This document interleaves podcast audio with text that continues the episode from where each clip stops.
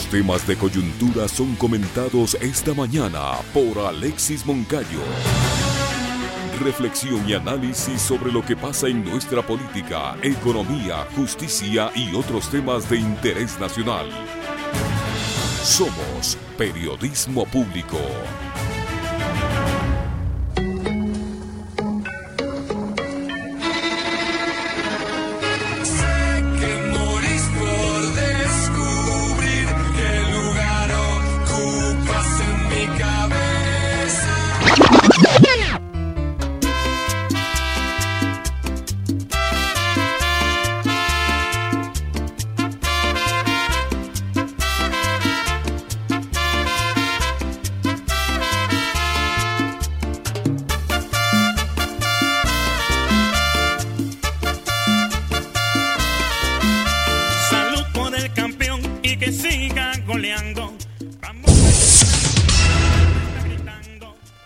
Continuación saludamos con nuestro compañero Alexis Moncayo, a quien le damos la bienvenida. Alexis, ¿qué tal? ¿Cómo le va?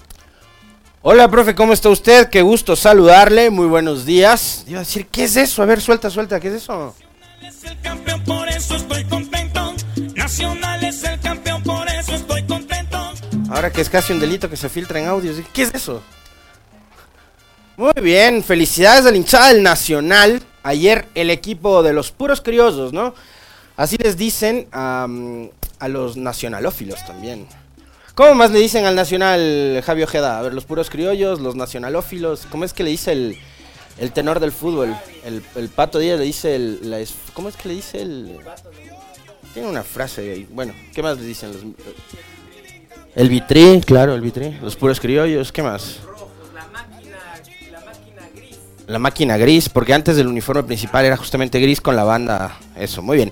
Felicidades a toda la hinchada del Nacional, a su mm, eh, equipo, su cuerpo técnico, obviamente también su dirigencia, ¿no? Que son los que dan la cara. Por esta clasificación, ascendieron nuevamente a la serie de privilegio del fútbol ecuatoriano, la primera A, después de dos años, ¿no? De, estar en, segunda categoría y ayer eh, finalmente consagraron lo que ya venía siendo como una, una la falange nacionalófila. Esa es, Javi, que no te acordabas. Así le dice el, Pato Díaz, le dice la falange nacionalófila. Esa es la, no sé, qué, porque de dónde salió eso, pero le agradezco a nuestro, a nuestro querido amigo Javier Salgado, que además siempre está en sintonía de este espacio, que me recuerda. Si yo en las transmisiones le escuchaba al Pato, que además es otro querido amigo, que le sabe llamar así al equipo militar. Bueno, ahí están las imágenes de lo que fue la celebración. Yo calculo que no había menos de unas 20 mil personas. ¿Qué dicen ustedes? ¿17, 18 mil? Sí, ¿no? Ahí están las imágenes del Estadio Atahualpa, que volverá a ver nuevamente en la Serie A al, equipo del Nacional. En buena hora, ¿no? Por, sobre todo por su hinchada. Es una hinchada que, que, andaba hace rato este, ahí medio tristona, esperando que se dé el, el ascenso de su equipo. Así suele pasar, a los de la liga también. Digo, nos pasó porque todavía sigo siendo medio algo, a pesar de que ando desenamorado de la liga. Pero nos pasó lo mismo en el 2000, ¿no? ¿Te acuerdas cuando, cuando descendió? El Olmedo nos mandó a la B. El Olmedo. Pellegrini quedó campeón, después se fue a mitad de temporada, quedó un técnico que me parece que era de apellido Díaz, también chileno, que fue un técnico interino. Cerró el año y nos fuimos a la B. Y ahí vino el Turco Asad y con el Turco Asad y con Carlos Tenorio en la delantera y con Oscar Pacheco. ¿eh? Me acuerdo, algo me acuerdo, ve. Este, ascendimos y, mm, y bueno, y ahí el Turco Asad tuvo algunos problemas, se fue del equipo, etcétera. así pasa, ¿no? Un abrazote y la felicitación para toda la hinchada del Nacional que está celebrando hoy el ascenso de su equipo. Ahora sí, como dice el Javi, em, siete equipos pichinchanos podríamos, podríamos tener si es que se también se consagre el ascenso del América. Liga de Quito, Aucas, ojo que la liga le puso primero el Javi, no lo he puesto yo. Liga de Quito, Aucas, que está, está peleando por ser campeón, ¿no? Ya clasificado a Copa Libertadores. Primera vez que el, que el equipo, que el equipo, este, ¿cómo les dicen a los del Aucas? El, equipo oriental. El ex petrolero, el equipo oriental. Eh, el equipo del pueblo es, ¿no? El ídolo del pueblo. Es un equipo que genera full simpatías del Aucas. No, no, no le puedes dejar de querer. No es como la liga, que a ratos, los hinchas mismos ah, suelen tornarse medio odiosos. el Auquitas es distinto. El Independiente del Valle, el América, la Católica, el Cumbayá y el Nacional van a estar en la Serie A. Así que Pichincha podría tener, si se consagra el ascenso del América, siete equipos en primera división el próximo año. Muy bien, felicitaciones a la hinchada del Nacional. El saludo como cada mañana para todos quienes nos escuchan en FM 95.3 y 94.5 en todo el territorio de nuestra hermosa provincia. Pichincha, nos escuchan también en FM, en Esmeraldas, de Santo Domingo, en Manabí, en Imbabura y en Cotopaxi. Un abrazo para absolutamente todos ustedes y obviamente también para todos quienes están ya conectados con la transmisión que generamos a través de nuestras plataformas digitales y las redes sociales, tanto nuestro canal de YouTube como también nuestra fanpage en Facebook. Antes de empezar con el comentario, permítanme enviar un saludo y un agradecimiento muy especial para Yesenia Santana. Ayer eh, Coral, Edwin Coral, me ha hecho entrega de un presente, querida Yesenia. Te agradezco, más que por el detalle, por el mensaje tan lindo que me has dejado. Em, de verdad que me llena de satisfacción saber que, que uno cuenta con, con, el apoyo de gente tan, tan querida y, y tan consciente además como Yesenia. Así que para ti un, enorme abrazo y mi agradecimiento por ese, ese detalle tan lindo que has tenido. Bien, vamos con el comentario. Finalmente, ayer pasó lo que advertíamos que iba a pasar. El presidente Lazo no acudió a la comisión ocasional que está investigando lo sucedido tras el asesinato de María Belén Bernal en la escuela de policía. No acudió el presidente, lo que desde mi perspectiva, muy, muy personal, muy particular, eh, envía un mensaje muy potente, insisto, como se los mencionaba hace algunos días atrás a ustedes. Envía un mensaje potente al país y envía un mensaje también potente a la familia de María Belén.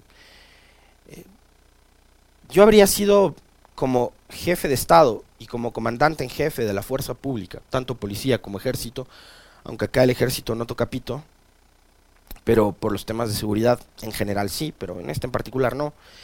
Eh, yo habría sido, créanme, el, primer interesado, siendo comandante en jefe de la policía, en estar ahí y tratar de aclarar este caso que eh, ha enlutado al país y que ha generado una enorme ola de indignación por todo lo que hay alrededor de un feminicidio que ya de por sí es malo. O sea, la, muerte, la muerte violenta eh, de una mujer por el solo hecho de ser mujer ya es un tema reprochable, condenable y, y cuestionable.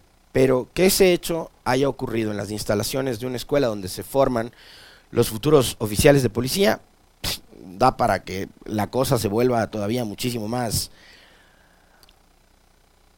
más patética y tétrica, ¿no?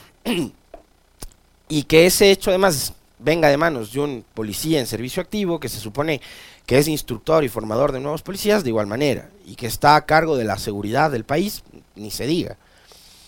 Entonces, eh, me da la impresión de que el presidente lo que le está diciendo al país y a la familia es que a él casi que no le importa el tema de María Belén Bernal. Para otras ocasiones, y yo les quiero mencionar solo un par, para ir a dejar un proyecto de ley que se ha demorado 16 meses en tramitarse y en abordarse en la Asamblea, como es, por ejemplo, la ley de comunicación. El presidente fue al Parlamento acompañado de una corte gigantesca, integrada por sus ministros, asesores, funcionarios más cercanos, secretarios, eh, guardaespaldas, gobernadores, fue como una corte gigantesca. Y lo mismo hizo para entregar la, el proyecto de ley de reformas a la ley de educación superior, y lo mismo cuando fue a dejar la dichosa ley de inversiones que finalmente no pasó. Le acompañaron, vinieron gobernadores de, todo el país para acompañarle al presidente, pasearse, le pusieron alfombra roja en la asamblea para ir a dejar eh, proyectos de ley que, como les digo, se han tardado en un caso 16 meses en ser tramitados, en otro ni siquiera fueron aprobados, como pasó en marzo con la dichosa ley de inversiones. Entonces, em, cabe preguntarnos qué es lo realmente importante para el presidente. Em, hay cosas que pasan a segundo plano, que no son indudablemente su prioridad. Da la impresión de que este, que es un tema muy delicado, grave, eh, un crimen además atroz, feísimo, horrible por todo lo que habría ocurrido, por el mismo hecho de que el principal sospechoso hoy sigue prófugo y porque tenemos la sospecha además de que el hombre fugó eh, bajo la atenta este, mirada y complicidad de la misma institucionalidad. O sea, cuando la, fiscalía y la policía eran los encargados en, en vigilarlo, en, en, darle seguimiento. Y hemos visto que acá se les hace seguimiento a políticos, a periodistas. El otro día nomás vimos como gran revelación, yo se lo comentaba a ustedes porque esas cosas también generan indignación, ¿no? Que persigan a, a un legislador y a dos eh, titulares de funciones del Estado que se reúnen en un departamento privado con imágenes, con fotos, con cámaras, etcétera, habla de que hay un seguimiento y que además de ese seguimiento las imágenes se filtran. Bueno, en el caso de Cáceres, que de quien estamos hablando es un femicida, ¿en dónde estuvo el seguimiento? ¿Qué es lo que hizo la inteligencia policial con ustedes el otro día?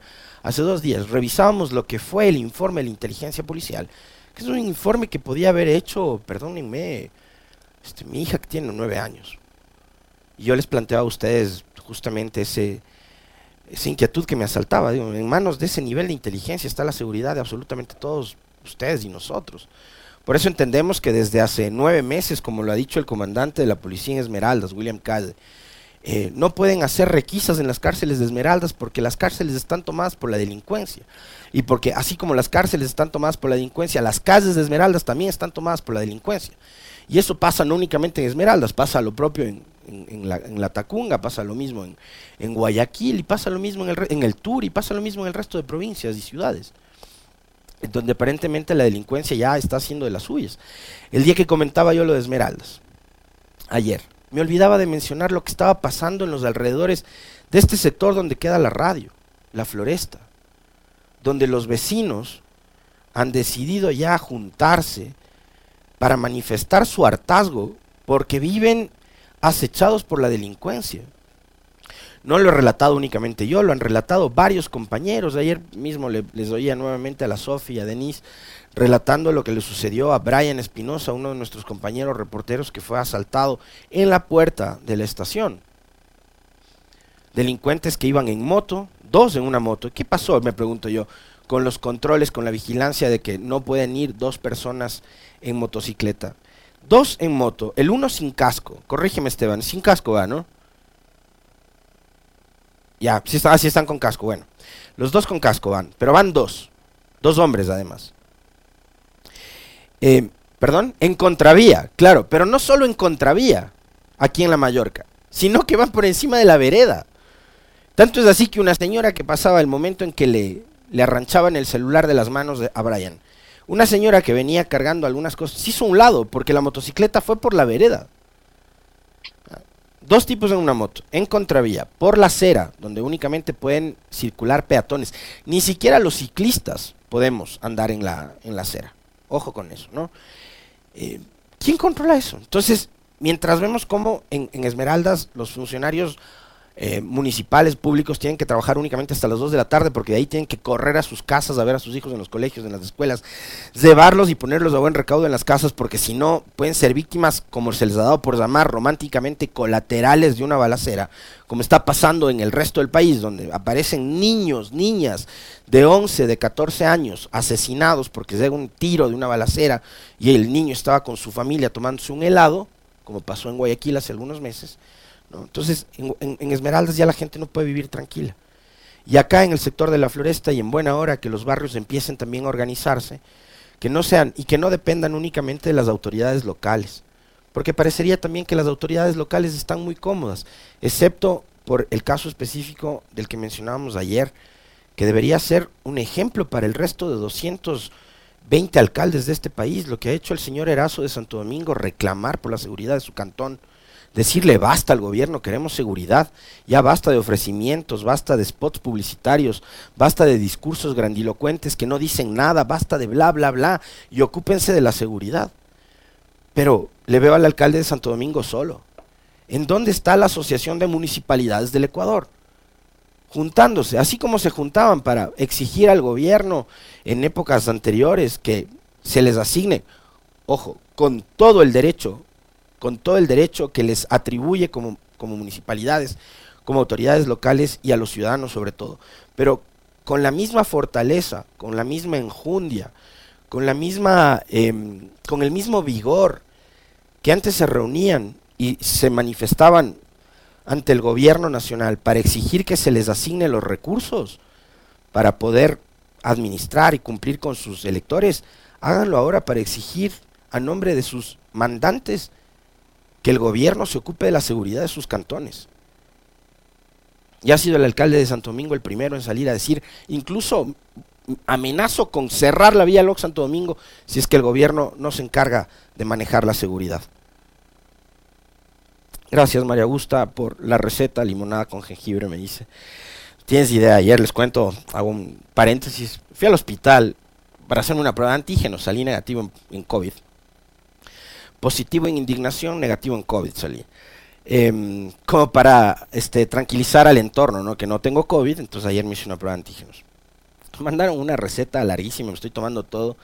Siento una leve mejoría, pero por lo que veo sigo teniendo todavía la voz de ultratumba, como me decía el Vini Vega ayer. Pero bueno, em, volviendo al tema de María Belén. y yo quiero hacer una rectificación además, porque ayer mencioné en Twitter, no había visto toda la, transmisión de, la sesión en la comisión. Eh, primero, tengo que primero tengo que reconocer un hecho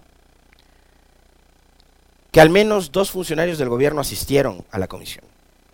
El señor Ordóñez, secretario de Seguridad del gobierno, y el ministro del Interior,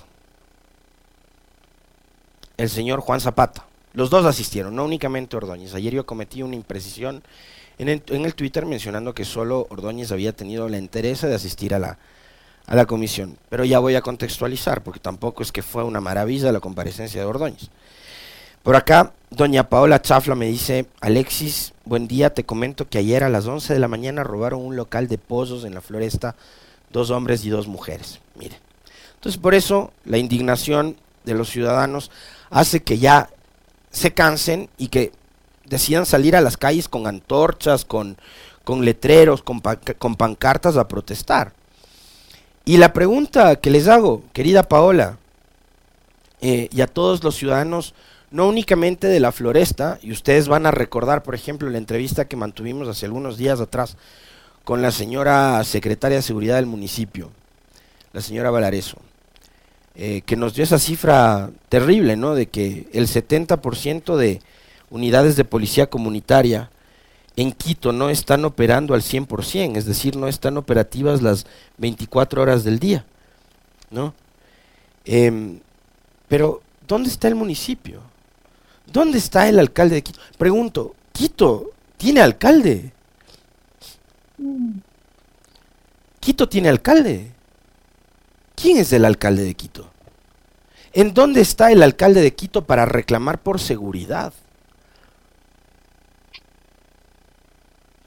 Cuando estaba el anterior, cuando estaba Yunda, a él le achacaban los mismos periodistas que ahora veo que son muy cercanos a él también, ¿no? Los, que le lincharon por la pauta. Le daban palo por los robos que había en las parroquias como Cumbayá. Bueno, ahora que en Quito pasa que sectores comerciales, como por ejemplo los aledaños a la zona financiera y comercial, las Naciones Unidas y Amazonas, Naciones Unidas y Shiris, donde hemos visto asaltos en locales comerciales en donde los mismos policías han salido corriendo el momento de enfrentarse con los delincuentes. O en sectores como los ubicados también en zonas muy comerciales en el centro de Quito o en el sur de la ciudad. Eh, ¿A quién le achacamos sobre los problemas de inseguridad que tiene la ciudad? ¿En dónde está el señor Guarderas? ¿Para qué se aferró al cargo de alcalde el señor Guarderas? ¿Qué está haciendo Guarderas como alcalde de Quito para solucionar los gravísimos problemas de inseguridad que tiene esta ciudad? El señor Guarderas y la misma señora Valareso, yo le invito a, Daniela, eh, me parece a mí que no podemos coincidir, obviamente, en lo político, más todavía habiendo sido ella funcionaria muy cercana a María Paula Romo, pero mm, yo le invito a la señora Valareso a que se reúna con los vecinos de la floresta, a que les reciban en el municipio de Quito a los vecinos de la floresta. No, no hagan eso. ¿Saben qué? Vengan a la floresta secretaria Valareso, invítele al alcalde, dígale.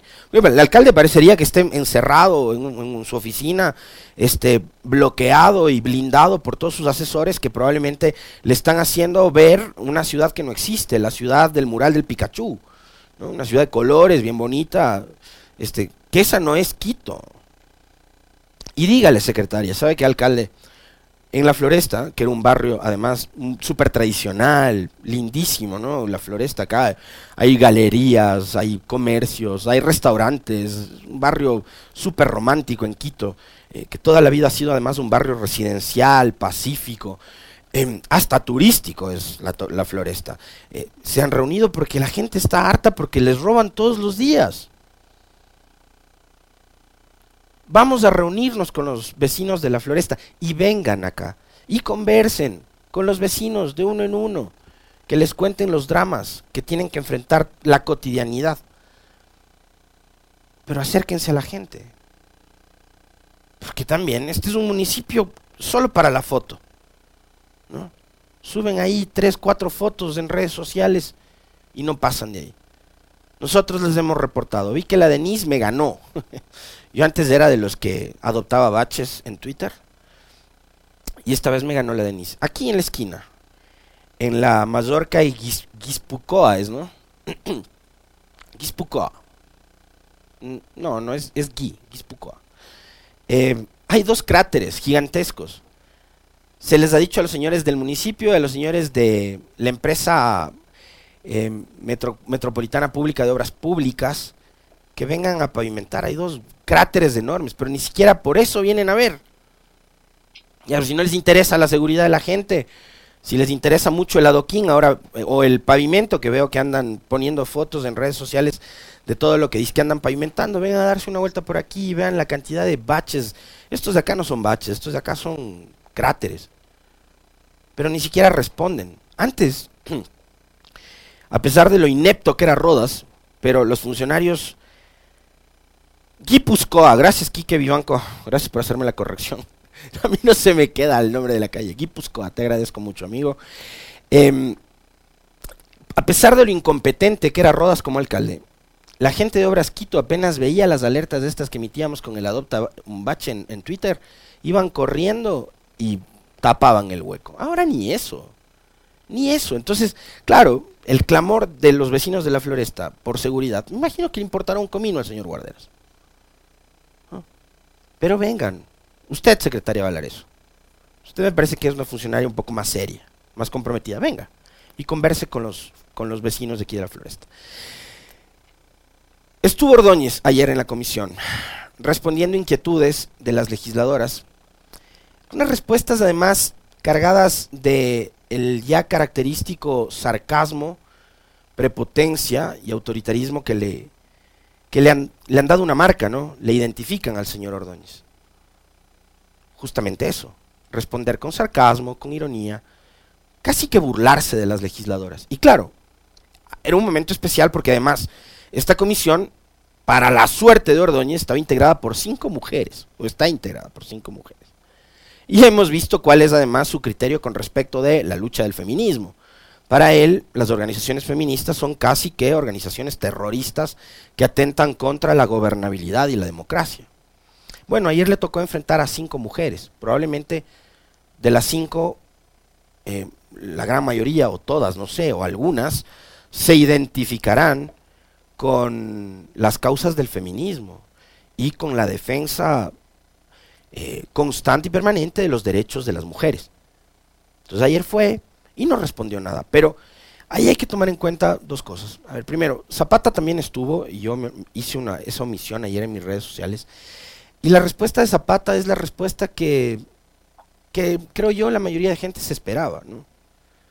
Pues no se puede esperar mucho tampoco de este gobierno.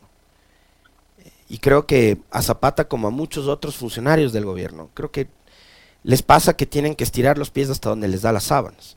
Entonces lo que ha dicho es que hay el compromiso del gobierno para dar con el paradero de Cáceres. Bueno. Em, veamos hasta dónde llega ese compromiso del gobierno para dar con la ubicación y el paradero de Cáceres.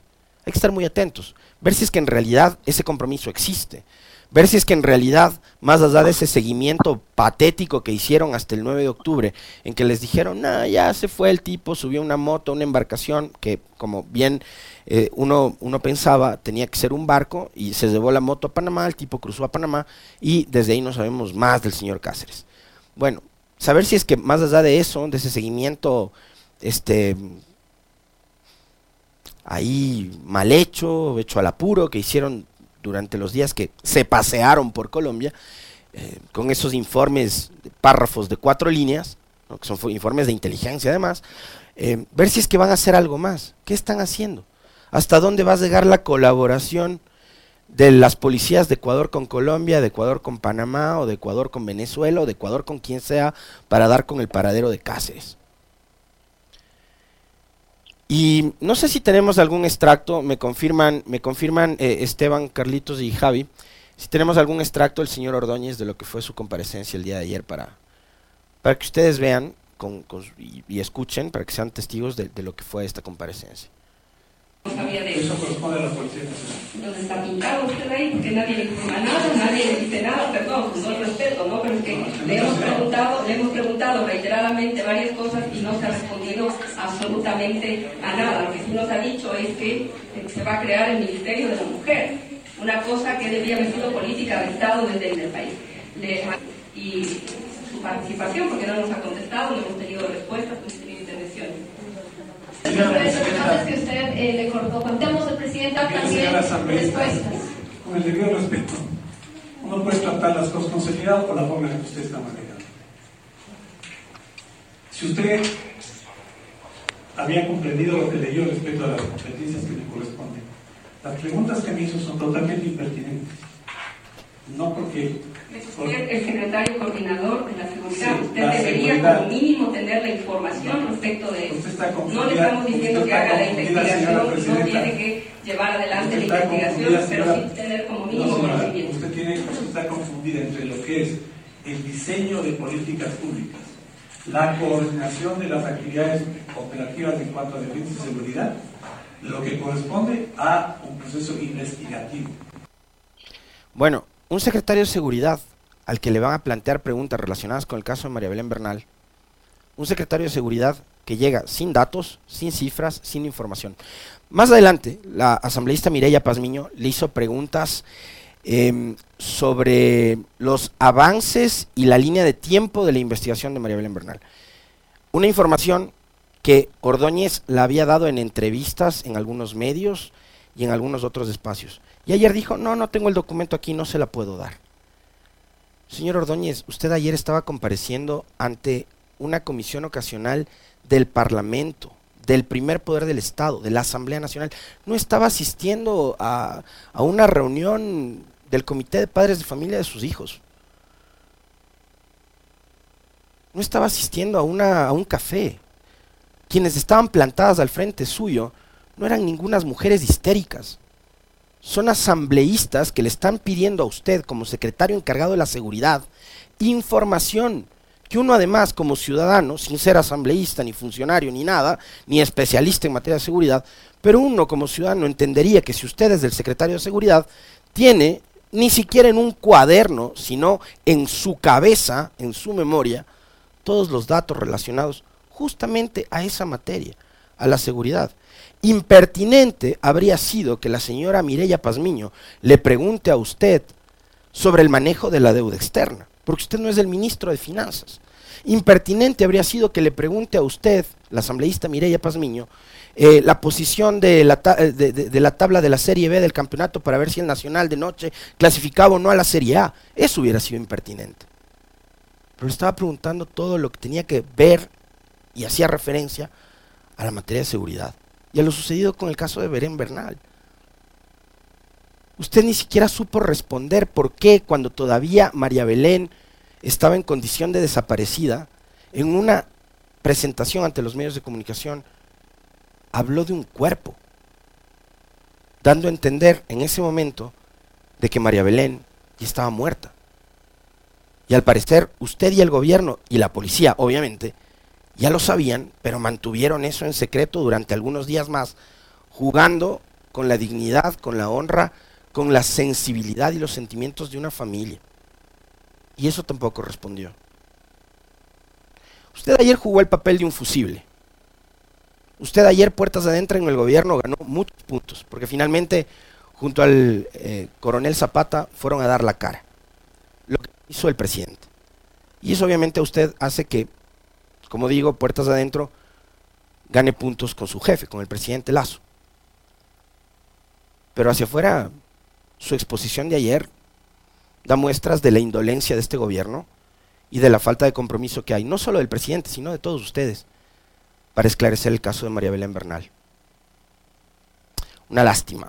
Y cierro esto nada más recalcando unos datos que ayer los vi en la cuenta de Twitter del Pato Peralta, de nuestro compañero periodista, como para que se den cuenta el nivel